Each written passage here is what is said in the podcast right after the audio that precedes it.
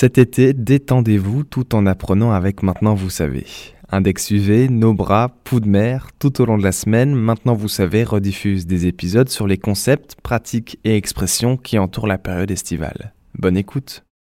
Qu'est-ce que la morve de mer?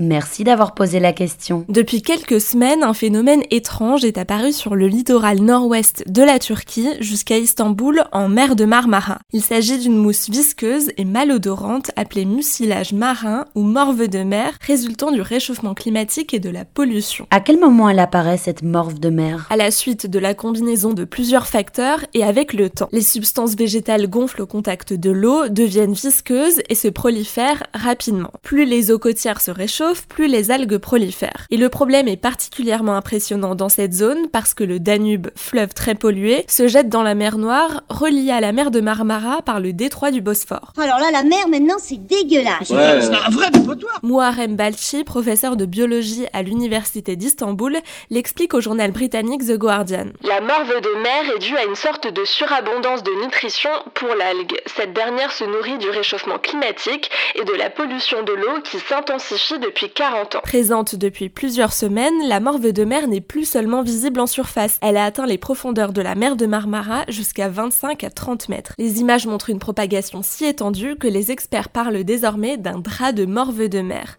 Mais ce n'est pas la première fois que la Turquie connaît un tel phénomène. En 2007, la morve de mer recouvrait déjà une partie de la mer de Marmara, mais dans une moindre mesure. Le phénomène a aussi été observé à plusieurs reprises en mer Méditerranée à la fin des années 2000 avec l'aggravation du changement climatique. Selon les experts, sa toute première apparition remonterait au 18e ou 19e siècle. Et on connaît les conséquences que ça peut avoir? Déjà, l'odeur est très désagréable pour les habitants des villes côtières, mais il y a plus grave les pêcheurs ne peuvent plus travailler. Il est impossible de se déplacer avec un petit bateau et la morve de mer a un impact direct sur les organismes vivants des milieux sous-marins. En raison de la propagation, les crustacés comme les escargots de mer meurent. Pareil pour les poissons qui ne peuvent plus respirer. Le mucus d'origine végétale bloque la lumière du soleil et donc l'oxygène nécessaire à la vie de la faune et de la flore. Y a-t-il une solution pour la faire disparaître? Malheureusement, ce n'est pas pour tout de suite. Interrogé par l'agence France Presse, un ingénieur en environnement, secrétaire général de l'Union des chambres d'ingénieurs et architectes de Turquie, Cevahir Efe Akçelik, estime que cela pourrait durer tout l'été 2021 si aucune mesure n'est prise. Le problème a désormais pris une tournure politique. Début juin, le ministre de l'Environnement a annoncé que 300 experts ont été affectés à cette tâche et des chalutiers ont entamé un travail de nettoyage.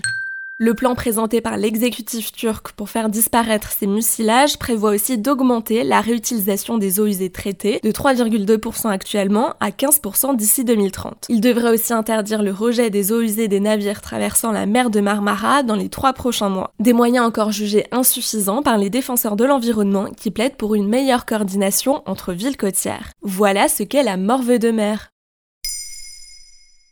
Maintenant, vous savez, un épisode écrit et réalisé par Pauline Weiss. En moins de 3 minutes, nous répondons à votre question. Que voulez-vous savoir? Posez vos questions en commentaire sur les plateformes audio et sur le compte Twitter de Maintenant, vous savez.